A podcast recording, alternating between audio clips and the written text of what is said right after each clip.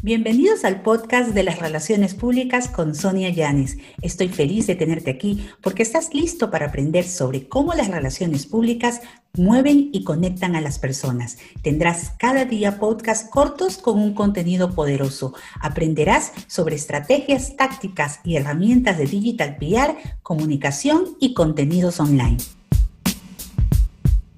Esa es la diferencia. Entonces, a lo mejor tú eres un abogado, pero te encanta el tema de eh, la propiedad intelectual.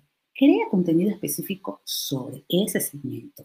O a lo mejor te dedicas al área comercial, pero te encanta el tema de la segmentación a través de la inteligencia artificial. Bueno, investiga, crea contenido. Al principio no vas a hacer super videos o reels, pero empieza de a poco y te vas a dar cuenta que es hasta una forma, primero, de desestresarte, Segundo, que te va a ayudar a generar una huella digital fuerte.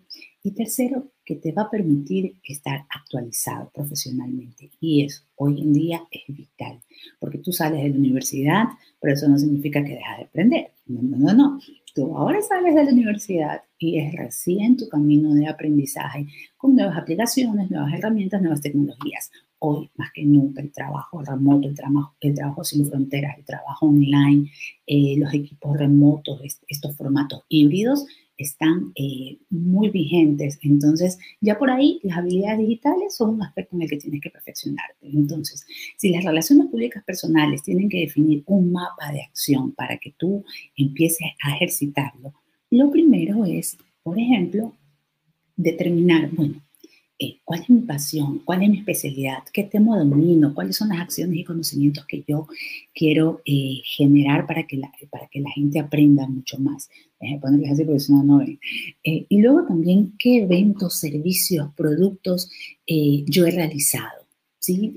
yo tengo quizás eh, buenas experiencias, tengo buenas fotos que puedo compartir y puedo comentar de, de lo que yo he aprendido. En muchas ocasiones eh, hay gente que, por ejemplo, como yo les decía, eh, se dice, ah, lo que pasa es que yo ya tengo más de un año freelance. No lo digan con lástima, díganlo como una oportunidad para estudiar y para crecer. Hoy en día hay muchos cursos gratuitos. Es más, yo en la academia tengo cursos gratuitos y el que no los hace es porque no investiga o no los quiere. Eh, a veces también porque con la depresión o el estado de ánimo no nos deja ver más allá. Aseguro que todos hemos pasado por, eso, por esas etapas, pero a la larga la marca profesional y tu reputación es solo responsabilidad tuya. Nadie va a trabajar en tu marca por ti.